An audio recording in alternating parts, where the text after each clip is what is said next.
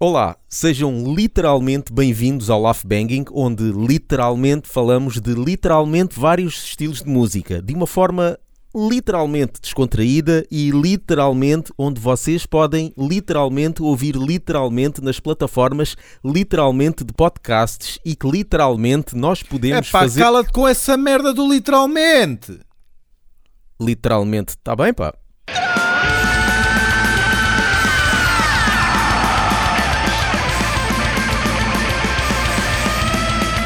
Em Portugal ainda não aconteceu muito, mas já sabe, Uhum. em Portugal as coisas vêm. eh, São, nós copiamos muito as cenas da América, mas passado alguns anos. Mas nos Estados Unidos está de tal forma, literalmente, eh, a ser usado, que já se desvirtuou do significado. Porque o que é que é literalmente? Literalmente é quando uma coisa é. não é metáfora, é verdadeira. Do género, quando tu Sim. dizes, sei lá, fui a uma loja, vi vários produtos, olhei para aquilo até me rebentou a cabeça. Isto é de uma forma metafórica, não é? É lógico que não rebentou mesmo a cabeça, mas é uma metáfora, porque ficou espantado. Agora, quando tu dizes literalmente, é porque rebentou mesmo. Quando é literal. Só que Sim. eles já estão a dizer o literal mesmo aí na metáfora. Eles já usam o literal para reforçar mais a metáfora. O que é estúpido. Não devia ser. Houve uma vez que eu estava a ver um- um- uma série e uma série dessas de, de super-heróis e houve um gajo que disse: Ah, temos que contactar o não sei quem, o super-herói qualquer, já não me lembro quem era. E o outro disse: Ah, já consegui contactar. E o outro respondeu a dizer assim: Literalmente como? Agora diz-me, o que é que literalmente teve aí a fazer? Literalmente Yeah. como? Ele não faz sentido nenhum. Isso é, só, é, só é estupidez. Não isso. faz. Uh, se tu fores ver estas séries novas, principalmente então do- dos super-heróis, eu não sei o quê, é um exagero. Eles dizem literalmente em cada frase. E, já, e não faz, não faz sentido. Acabou-se acabou-se o significado do literalmente. E o pior é que os portugueses estão a começar a utilizar isso também. Não será eh, uma influência da, da nova geração com os estrangeirismos também? Que às O vezes em Portugal? tem- Sim, Claro que sim, claro que sim. não é? É o que, eu- é que eu estava a dizer. Em, em Portugal, nós adotamos as modas que vêm dos Estados Unidos alguns anos depois. Eles lá já estão a exagerar. Nós agora estamos a começar a utilizar, mas daqui a um ano ou dois toda a gente vai, vai dizer literalmente. Literalmente. Literalmente, literalmente em cada frase. Vais só ver. Yeah. Usa-se muito quando é para fazer trocadilhos. Tipo, essa frase que tu disseste, eh, vi uma cena qualquer e eh, a minha cabeça explodiu, Uhum. it blew my mind. Sim. E imagina que era uma cena qualquer que ele tinha visto e entretanto tinha havido uma explosão. Entretanto, eh, alguém diz em jeito de piada, literally blew his mind. Ou seja, fa- factualmente rebentou-lhe a cabeça. Não sei se me estou a fazer entender. Epá, eu, eu, aí me só me faz sentido se realmente a cabeça dele rebentou. Sim, sim, estou a, dar, a falar nesses contextos em Então- que realmente acontece exatamente isso e Então, em mas jeito de aí piada costuma-se dizer. faz sentido. Certo, Só que eles já não certo. usam nisso, já não usam nisso. E- Eles estão a usar, por exemplo, a palavra realmente. Nós, nós aqui podemos dizer realmente. Pá, realmente estava calor quando eu fui lá fora. Realmente estava muita gente. Faz sentido. Eles aí já não usam realmente, já usam literalmente. Pá, literalmente estava calor lá fora. Literalmente estava uh, muita gente. Não, É- não, pá. É tomar o lugar do tipo, Isso também é. não é? É. Ocupar esse lugar. É. Já é quase vírgula para eles, já está. Ainda por cima Certo, que é uma exatamente. palavra difícil de dizer em inglês. Little. Exatamente, little. sim. Yeah. É difícil dizer. Ah, a Estados gente- Unidos, é- né? é Exatamente. E nós vamos atrás, como sempre. Se calhar foi assim que o Bruce Willis descobriu que estava doente. Literalmente. Só- exatamente. Só para introduzir assim um tema leve. Yeah. Que ele começou a perceber-se, espera espera aí que eu já não estou a dizer coisa com coisa. Será que é por isso que ele tem feito nestes últimos anos só filmes de merda? Já reparaste no- nos. Uh, se No- for, nos trailers for dele. assim, se for assim, há mais atores com esse problema de saúde. Não, mas, é- mas o. Mas o Olha o Nicolas Cage, há anos então que está com esse problema de saúde. Olha, nem- não sei. É assim, eh, também. Mas já vi filmes do Nicolas Cage. Assim, ele entra em papéis meio marados, mas até que nem Uhum. são maus. Noutra vez até estive a ver um filme há pouco que era. Isto, a premissa, eu vi a premissa, eu, só pode ser filme de Nicolas Cage. que chama acho que chama-se Pig. É, que o, gajo Pig. vive sozinho com uma porca que uma porca que consegue ir buscar trufas Sim. e então roubam a porca do Nicolas Cage e ele vai se vingar. Uma porca. Isso parece, parece a história do John Wick, mas só que é com um cão. Pois, só que para Nicolas Cage não pode ser uma cena com cão, tem que ser a cena mais estranha que existe. Claro. uma porca claro. que encontra trufas.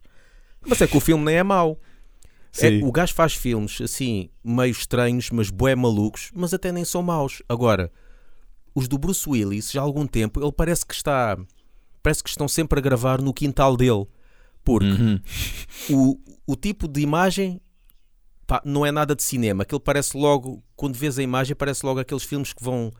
que se chamavam na altura o Direct to Video, Sim, diretamente sim, sim. para o videoclube. Uhum. Sim. eh, com imagem meio série B. E depois é Uhum. sempre passado num, num ambiente de. Parece no quintal, parece que há uma casa no meio de, um, no meio de uma floresta com um lago. Parece que é tudo feito no mesmo sítio. É, é os problemas, as contingências do- da Covid que não, não lhes permite. Ou então gravar dele, ou então dele, como ele agora está doente, se calhar ele não pode sair Yeah. e realmente se calhar aquilo foi mesmo filmado todos os filmes no quintal dele. É pá, mas que cena do caraças. Yeah. Eh, depois a, É a família não confirmou se aquilo foi em sequência de um AVC ou não, porque dizem que muitas das vezes é em sequência de um AVC, mas também pode ser só estás fora de prazo e Uhum. pronto, e isso aparecer. Mas eh, acho que na esmagadora maioria é em sequência de um AVC que deixa-te essa sequela que não consegues articular e Mas eu não me lembro dele ter Palavras tido. AVC. porque eles podem, eles podem não ter dito nada. Pois. podem não ter dito nada. Essa gente, essa gente não vai ao hospital, o hospital é que vai à casa deles, como deves imaginar, não é? Yeah. Tem médico, o médico é que vai lá à casa, assina um, um contrato de confidencialidade, provavelmente já o médico já é um amigo de há anos também. Eles podem ter mantido isso eh, no- guardado. Mas pronto, acho que até foi a, a Demi Moore é que fez um post Uhum. no Instagram a anunciar, nem houve assim nenhum press release ou uma coisa do género. Não houve nada desse género, uma nota de imprensa, acho que não houve Mas é capaz de ter sido isso que ele tem feito estes filmes assim. Eu lembro de andar à procura do porquê dele fazer estes filmes e toda a gente perguntava porquê que ele anda a fazer estes filmes disso. Uhum. meio independentes, série B e baixo orçamento. Yeah. E não falaram doença, mas disseram que ele queria estar a fazer coisas menores para estar mais perto de casa, não fazer Sim. grandes papéis, e se calhar já era por causa disso. Nem todos podem ser o Jack Nicholson, não é? Olha, caguei. Já tenho aqui os meus filmes feitos, agora é só receber os royalties até morrer. Até lá vou ver jogos de basquete Yeah. e. Ou então como, com o- como o. Marlon Brando, na altura do, do Super-Homem, que ele foi lá fazer 5 minutos e recebeu mais do que todos, do, que Yeah. todos os atores, até que o ator, eh, muito mais do que o ator principal e tudo. Sim. Quem pode, pode. Quem pode, pode, Yeah. é mesmo. Vamos à música. Yeah. Apoio ao Banging. Acede a patreon.com barra laughbanging. Ser nosso patrono com o mínimo de 1 euro por mês. Recebe conteúdos exclusivos. Sugere temas para debate. Faz perguntas aos convidados. E muito mais. Em patreon.com barra laughbanging.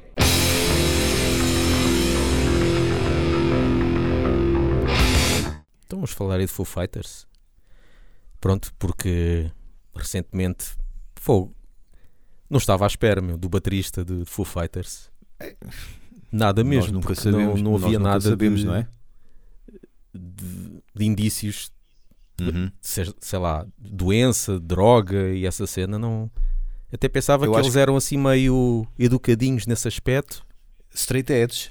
Exato, e se calhar são, eu não sei, acho, que- acho que eles não, não se drogam, mas Mas não, mas não, não, não porque depois, eu não sabia, mas depois, em sequência do que se passou, ah, ou seja, ter virado bumos, foram buscar uma notícia de eles terem adiado há tempos uns concertos, salvo erro, até no Rock in Rio, porque ele tinha tido uma over- overdose, ah, o baterista. Eu também não sabia, só agora é que foram repescar hum, estas ah, notícias. Mas yeah, um gajo olha para ele, parece um gajo mais ou menos equilibrado, fala de uma forma articulada, não, não tens assim nenhum episódio público dele às 3 da manhã andar nu pela rua ou ter sido parado pela polícia por causa de álcool. E, neste caso aparece de uma forma inesperada, não é? Fogo lá o. Estar vivo, o- estar vivo ao contrário está morto, como dizia a outra. Pois, o Dave Grohl é coitado, meu. Dos Yeah. melhores amigos foi o, o Kurt Cobain e agora este dos melhores amigos foi Uhum. o, este baterista. Não sabes aquela anedota do. Já não me lembro bem dos contornos da anedota, que é algo do género. Tu estiveste comigo quando o meu pai morreu, estiveste comigo quando a minha filha morreu, estás agora comigo quando eu estou às portas da morte. Foda-se, sai daqui, pá. Hum. Uma anedota assim qualquer do género. Yeah. Na volta a culpa é do Dave Grohl. Agora ninguém quer ser É isso. o melhor amigo do Dave Grohl. Exatamente. e agora uma grande, grande incógnita para a banda, não é? Pois é. E o gajo disse, e ele na altura nas entrevistas disse quando o Kurt Cobain morreu, ele teve o Dave Grohl teve bué deprimido e não queria Uhum. fazer mais nada. Agora não sei como é que vai ser. Como é que ele se vai aguentar com mais Mas esta. pronto, pode ser que, como já tem uma filha, também toca às vezes com a filha, Pois, também tem um sistema familiar que com certeza ele não tinha na altura de Nirvana, que provavelmente, provavelmente era só ele sozinho em casa, não sei. Mas como agora tem um sistema familiar à volta, talvez ele consiga aguentar melhor, não é? Digo eu, vale o que vale. é. Há quem tenha família e um dia acorda às 7 da manhã e vai à praia e, e acaba com, tu- com tudo. Pois. Mas pronto, eh, mas esperemos que não. Esperemos que não. Mas isto para dizer o quê? Que também que apareceu logo duas coisas eh, dos Foo Fighters, eh, muito recente. Também foi Uhum. pena ele ter eh, falecido porque estavam a promover duas coisas curiosas. Neste caso, o filme Studio Sim. 666 e agora mais recentemente depois lançaram o- um álbum, né? ou um EP de Dream Widow, que é a banda que, que aparece no filme, vamos lá, Certo? a banda fictícia, claro, e, e pronto. Tu, tu já ouviste o- a cena e viste o filme, não é? E vi o filme, sim. sim. Então, o que é que Ah, achaste? An- Antes de mais, não sei se devemos fazer aqui um alerta. Hum. Poderão, ou com certeza que vão haver spoilers. Ah, exato. Por isso, quem, quem não quiser saber nada, nada mesmo, Exatamente. é melhor guardar o Porque- episódio para, para ver mais tarde. Porque eu não me consigo coibir falar do filme e, da- e do, do álbum sem fazer spoilers. Porque se, se for assim, não tenho nada para dizer, praticamente. Portanto, spoilers. O pessoal já está alertados. avisado. Exatamente. Ah, começamos pelo álbum ou pelo, pelo filme? O filme. O filme. Ok. Epá, o filme eu já esperava que fosse mau, não é? Eh, até porque eu tenho o hábito de ir ao MD IMDB e normalmente a minha opinião costuma bater certo com a do IMDB. Já esperava que fosse mau. Mas tinha curiosidade de ver, por causa de ter ali uma história um pouco relacionada, um pouco não, está relacionada com, com música, com uma banda em específico, no caso Dream Widow, que supostamente esteve a gravar um álbum em uma casa e que depois foram todos chac- chacinados e agora os Foo Fighters foram para essa casa para gravar o seu décimo álbum e pronto, fantasmas do passado regressaram. Pronto, acho que já fiz um bocadinho de spoiler, mas não muito, digamos assim. Ahm, epá, é aquele filme de terror, mas pá, eu não sou um gajo com traquejo deste género de filmes, pelo contrário, não, não é o meu género favorito. Eu gosto mais daquele terror, que não é bem terror, é suspense. Eu gosto quando é insinuado aquilo que está a passar, se está a passar, não, não quando é mostrado literalmente. Percebes? Uh, por exemplo, o Alien, o primeiro, é co- como lhe chamam terror claustro, ou suspense claustrofóbico. Hum. Tu nunca vês muito bem aquilo, o, o bicho, tu nunca vês muito bem. Tu percebes pelo, pelos gritos, percebes por o gajo desaparecer do nada e a, a gritar, pronto, olha, houve um que, foi- que morreu agora. Percebes isso? Ah, apesar de há uma outra parte literal, não é? Quando se vê o bonequinho a sair lá do estômago e por aí fora. Mas eu gosto mais quando é mais sugestivo do que logo Do que na tua gráfico. cara. E gráfico, exatamente, é a boa expressão, é, é- a melhor expressão é essa. Eh, mas já sabia que este filme com certeza que seria gráfico e, e foi. Pá, mas é a curiosidade, foi mais matar a curiosidade do que propriamente outra coisa.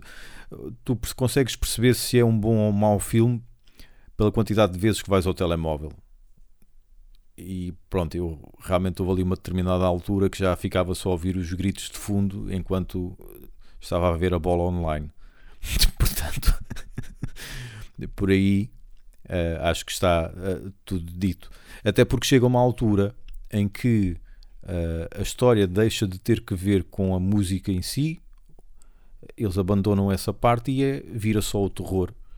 Ou seja, essa história da banda ama- amaldiçoada é um pretexto para depois haver o filme de terror em si.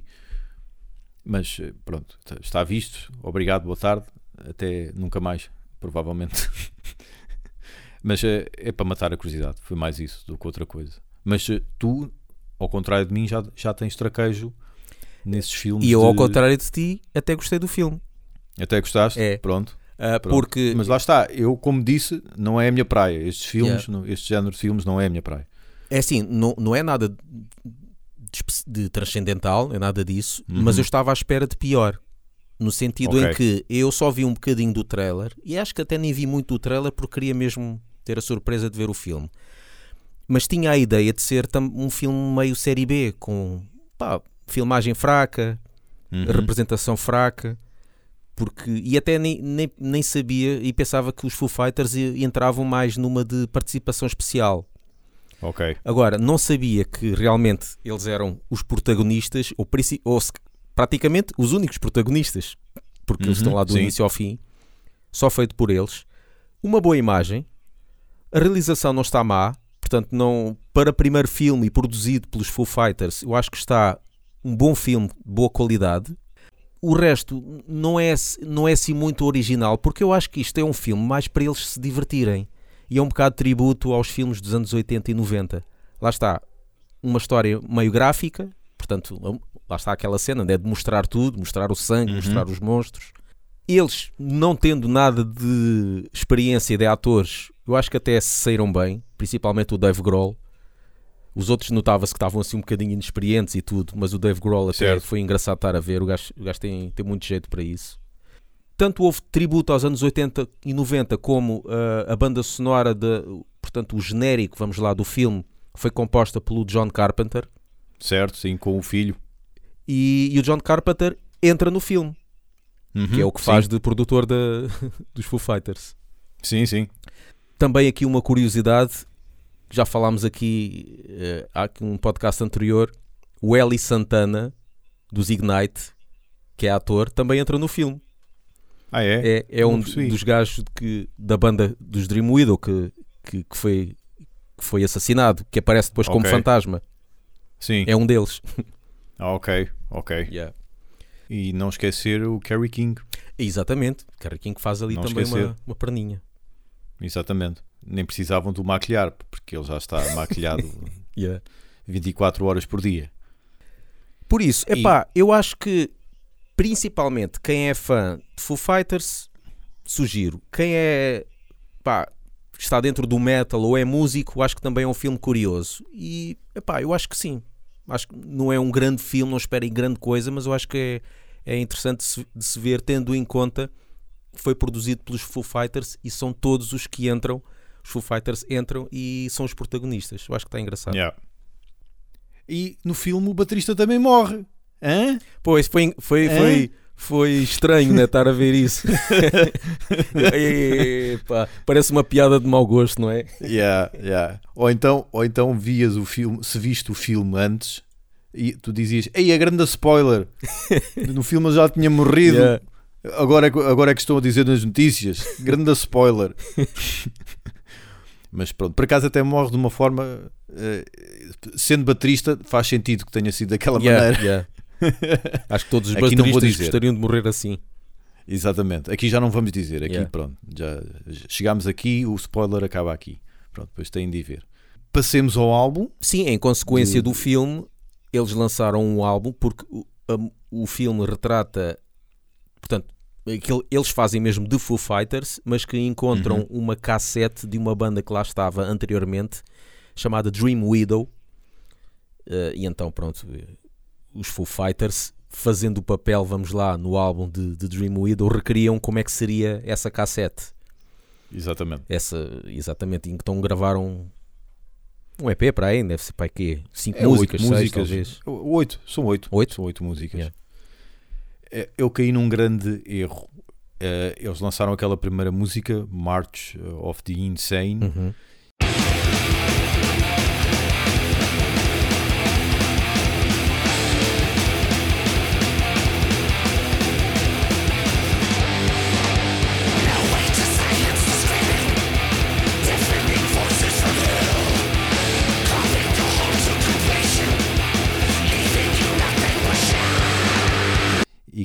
Grande erro de achar: epá, isto promete, isto, o álbum deve estar cheio de coisas deste género, porque ele, como gosta de Satanás, de música de Satanás, como já mostrou em Probot, isto deve ser uma espécie de Probot parte 2, pensei eu, muito enganado. Ahm, é, é difícil catalogar, pelo menos para mim, mas há ali uma mexórdia de várias influências. Eu diria mais aquele, aquele rock stoner sludge, mas mais rock stoner, um, Queens of the Stone Age, onde ele inclusive até já tocou bateria também, uh, mas eh, de- desse género, uh, aquele, aquele rock stoner americano, ou mesmo que não seja stoner, aquele rock americano, mas que não é aquele rock popularucho, uh, mais, uh, mais marginal, digamos, deve andar aí. eh, Nas, as músicas em geral devem encaixar com, com esse rótulo, mas a música March of the Insane não, sai totalmente fora de- desse rótulo, é aquele trash eh, Celtic Frost eh, apancalhado, não, não tem nada a ver com o resto do álbum.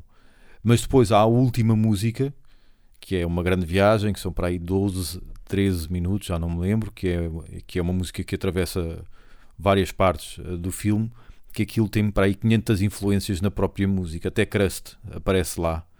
Até há lá uma parte eh, acrastalhada.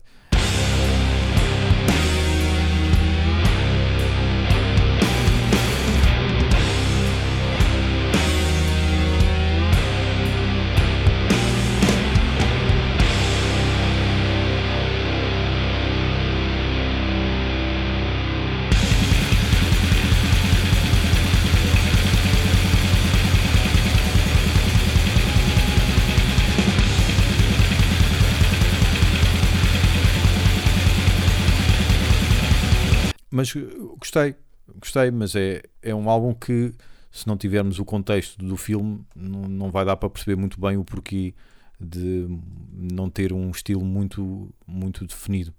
Se bem que se eu tivesse que escolher o estilo predominante, seria esse rock sujo eh, americano, digo eu. Mas, mas gostei e tenho pena de não haver mais músicas como a March of the Insane, of- claro. Sim, a primeira vez que eu ouvi a primeira música foi em si uma cena mais, mais trachalhada. Uhum. E eu, lá está, também eu pensei que fosse um álbum mais desse género. Porque até nas publicações aí do, de metal dava a entender isso. Porque disseram Foo Fighters viram thrash metal. Uma coisa assim. Mas por Pois. causa que aquela música era assim. E então, logicamente, uma pessoa depois vai ouvir o álbum e realmente tem um bocadinho de vários géneros. Encontras ali thrash, encontras heavy metal à, à Iron Maiden, encontras um sludge eh, doom heavy metal à Black Sabbath, encontras um, Uhum. um bocadinho de black metal, tem lá uns gritos meio black metal, Sim, encontras sim. um crust, encontras um doom, encontras muita coisa. Realmente pensei que fosse um bocadinho mais, mais para trás. Mas pronto, Yeah. mas lá está, pondo o contexto de, e, e é uma curiosidade, é muito fixe, sabendo que são os Foo Fighters que estão a tocar aquilo. Uhum. Quem conhece eh, o som, não é aqui um. Não sei como é que se pode catalogar o- os Foo Fighters, uma banda de rock. Não se pode dizer Pois. que é, é rock, se calhar, não é? não Rock sei se há mais grandes, qualquer coisa, rock grandes. Há mesmo mas- lá mas pronto. grandes. e a tocarem esta cena mais, todos assim, mais pro metal. Já se sabe que o Dave Grohl é fã deste género, mas os outros não, não são propriamente conhecidos por tocarem em metal, os outros músicos. Uhum. então é curioso este álbum nesse aspecto. Escutai e visionai o filme e digam-nos o que acharam na caixa de comentários. Exatamente. Ouçam-nos no Spotify, iTunes e Mixcloud. E sigam-nos no Facebook e no Twitter e apoiem-nos no Patreon.